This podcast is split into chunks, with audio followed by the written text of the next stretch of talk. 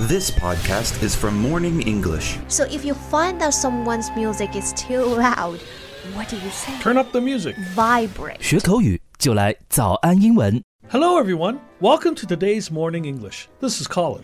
This is Winter. 欢迎大家收听今天的早安英文。Hey Colin, do you ever get annoyed when someone has their music on their phone too loud? Oh, yeah. Uh, that's really annoying. What do you do? Well, I tell them, Oh, you tell them. you know what? Let's talk about this for today's podcast. Good idea. 大家有在公众场合被那种用手机外放音乐的人吵到的这种经历吗？这种情况应该怎么描述呢？能说点什么呢？我们今天的这期节目啊，就来说说这个话题了。在节目的开始，给大家送一个福利，今天给大家限量送出十个我们早安英文王牌会员课程的七天免费体验权限，两千多节早安英文会员课程以及每天一场的中外教直播课，通通可以无限畅听。体验链接放在我们本期节目的 show notes 里面了，请大家自行领取，先到先得。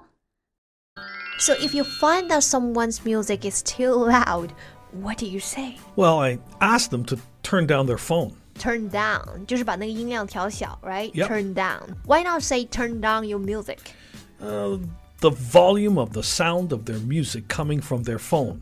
So, really, it's turn down the volume. All right, the volume, the volume, right? V O L U M E, volume 这个词它就是音量的意思，right？、但是这个词它也有体积、容量的意思。 Right.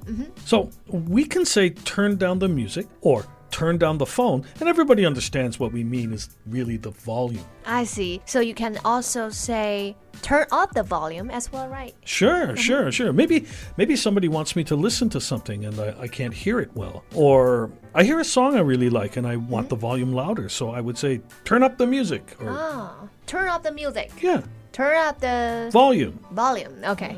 What else can you say if the music is too loud? Well, I could say turn off your music. 哦、t u r n Oh, off. Off 是关上，right? Yes. Turn off 就是关上，把你音乐关掉。And of course, you can say turn on something as well. Sometimes I might say, "Can you take that off speaker?" 啊、s p e a k e r Speaker 不只是就是演讲者那个意思哈，它在这里啊还可以指扬声器，就是喇叭，right? Yep.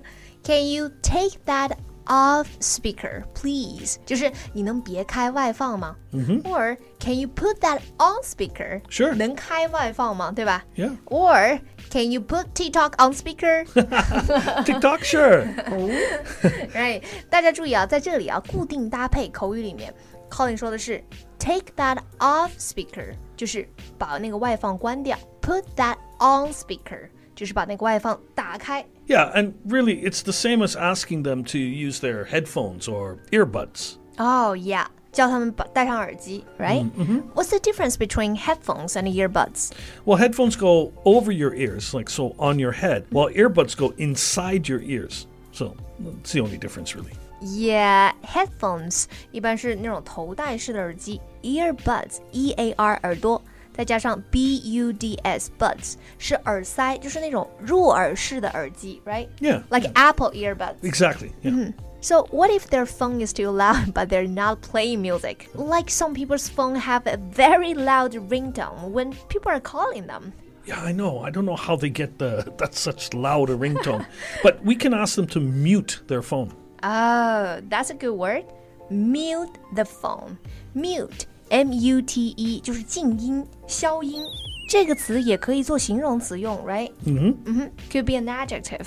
但是在这里啊是，Colin 是把它当动词用，mute something，把什么什么东西静音、消音。But that's the same as turn off the sound, so they won't know if they get a call. Right. But they could also just put their phone on vibrate. Yes, vibrate, vibrate，震动，v i b r a t e, vibrate. So they can feel when they get a call. Yeah. Now, I usually keep my phone on vibrate all the time. It's usually in my pocket or right next to me, so I always know when I get a call. You never answer phone calls anyway. Yeah, that's kind of true. Well, except for food deliveries. You would never want to miss a meal, would you? No, I would not. One thing I've noticed is that many people say open or close when they should be saying turn on or turn off. Yes，因为我们说开机、关机，我们就会说，呃，想当然的会把它翻译成 open or Yeah, close，right？ yeah. 但是呢，在英文里面，大家一定注意是 turn on、turn off、turn up、turn down。 Right. right. OK，that's、true。我们说把手机调成震动啊，在口语里面的固定搭配是 put something on vibrate，right？ Yeah. I put my phone on vibrate。 Right. 我把我的手机调成了静音。 Sure, sure. Well, for all things on your phone, um, you should use a turn on or turn off. If you say open your phone, that's a bad thing. it means we can see the inside of your phone and it won't work anymore. 就是说 open your phone，就是你把它拆了。 Yeah, yeah, Right. right. Uh-huh. right. So that's it for today. 是的，我们今天就跟大家讲了一些非常实用，但是呢，也在口语里面啊经常出错的一些 phrasal verbs。Right，一些 Right 动词跟手机相关的，turn on、turn Turn- off、turn up、 Turn, down. mute、 Vibrate. vibrate。Yes，今天的节目就到这里了。如果节目还听得不过瘾的话，也欢迎加入我们的早安英文会员。